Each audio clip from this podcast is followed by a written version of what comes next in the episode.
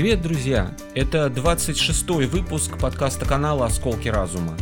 С вами по-прежнему я, Михаил Стронг, автор и ведущий канала. А сегодня у нас э, интересная тема, позитивная тема про интересные редкие книги. Первый выпуск на канале, который посвящен книгам, посвящен чтению. Ну и давайте начинать.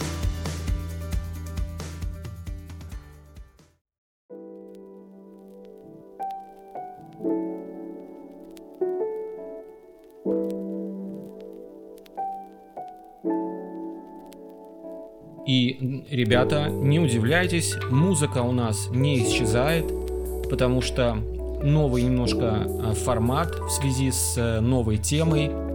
И э, давайте начнем знакомиться с книгами.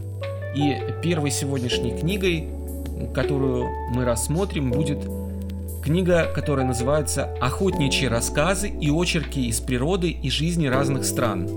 Она составлена Фридрихом Герштекером – это сборник рассказов э, за авторством разных авторов. Герштекер лишь сделал из этой книги, из этих рассказов сборник. Авторы неизвестны, которые писали все эти рассказы. И первое, что стоит знать об этой книге, она очень редкая и не перепечатывалась в современности. Оригинальная книга вышла в России в 1875 году.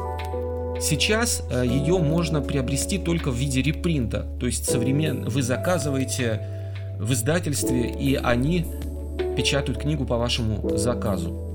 Что интересно, язык изложения – это русский дореволюционный, дореформенный язык. Читать на нем само по себе уже любопытное занятие. Сначала это кажется не очень привычным, но буквально несколько страниц, и ты просто забываешь о том, что книга написана на дореформенном языке. Что еще любопытно? Это посмотреть на мир глазами людей той эпохи. У них другое отношение к природе, другое отношение к жизни и охоте. И все это сквозит через книгу. Интересно встретить в книге описание тенденций, которые развились широко намного позже, но тогда они были в очень зачаточном состоянии, это очень любопытно. Также в книге затронута проблема индейцев. Книга дарит очень интересные ощущения и из-за содержания, и из-за языка. Читая, будто бы переносишься в ту эпоху. Очень-очень рекомендую эту книгу к э, прочтению и к ознакомлению с ней. Очень дает большую почву для размышлений и для переоценки современности. Ты начинаешь смотреть на современный мир немножко по-другому, потому что то, что мы видим вокруг, нам представляется данностью, а не одним из вариантов развития событий. Когда же ты погружаешься в другую эпоху и потом возвращаешься в современность, это как будто бы путешествие, когда ты уезжаешь откуда-то из э, своего насиженного места и потом, посмотрев, как живут другие, возвращаешься, и у тебя другой взгляд, другие ощущения дарит тебе окружающая действительность. Ты по-другому начинаешь воспринимать то, что имеешь. Очень любопытная книга. А мы переходим к следующей книге, это книга Моргана Робертсона «Тщетность или гибель Титана». Очень тоже любопытная книга, подарившая массу незабываемых впечатлений. Первое название книги «Чета». Первая версия книги была выпущена в 1898 году. Это та самая книга, в которой рассказывается о гибели корабля «Титан», предвосхитившая аналогичную катастрофу «Титаника». Морган Робертсон не особенно талантливый и успешный писатель. Он стал в миг известным после того, как события, описанные им в книге, случились в реальности.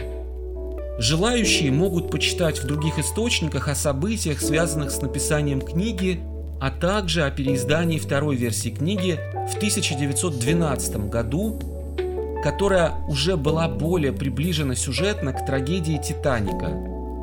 Вторая версия, вот последняя, вышла уже после катастрофы, а сближение деталей, видимо, было сделано специально, чтобы повысить читательский интерес. Но примечательно, что и в первоначальной версии книги совпадает большое количество деталей, связанных с кораблем и обстоятельствами кораблекрушения. И все-таки стоит признать, что трагедия корабля не является центральной линией повествования в книге. В повести речь идет о моряке и его трагической судьбе. Литературное качество книги очень невысокое, но прочесть ее стоит, учитывая антураж и мистическое, просто невообразимо мистическое количество совпадений. Стоит здесь еще сказать в заключении, что до сих пор вот сложно поверить в то, что такая книга вышла за какое-то время до трагедии Титаника. Кажется, что в интернет что-то подчистили или что-то неправильно дают. То есть хочется, конечно, это все увидеть и из каких-то более исторических источников, достоверных, чем просто почитать какие-то статьи в интернет или даже посмотреть какие-то фотографии первоисточников в интернет. Потому что история, конечно, полна мистики.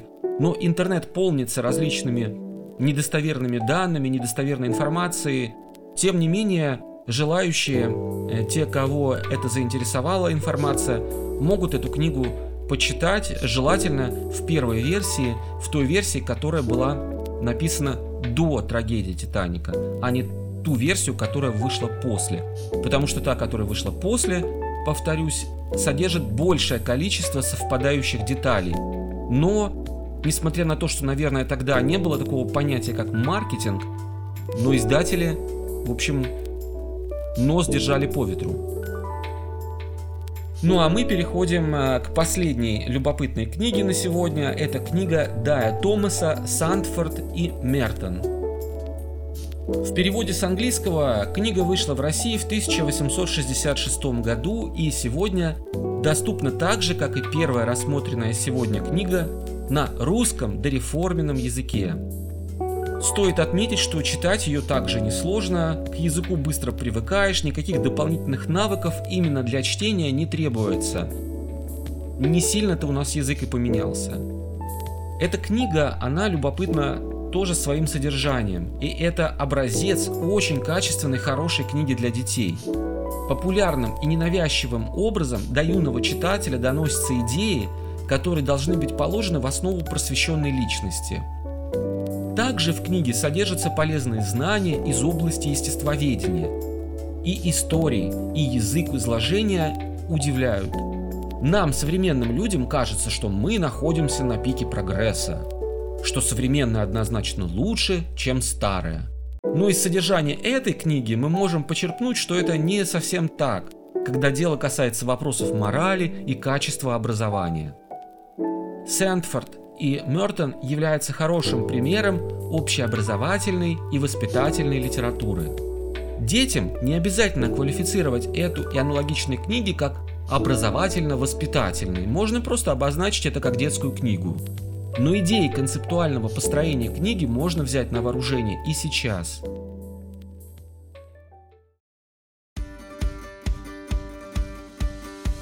Друзья, вы прослушали 26 выпуск подкаста канала «Осколки разума». Сегодня мы поговорили на новую тему, которая ранее на канале не затрагивалась, тема книг.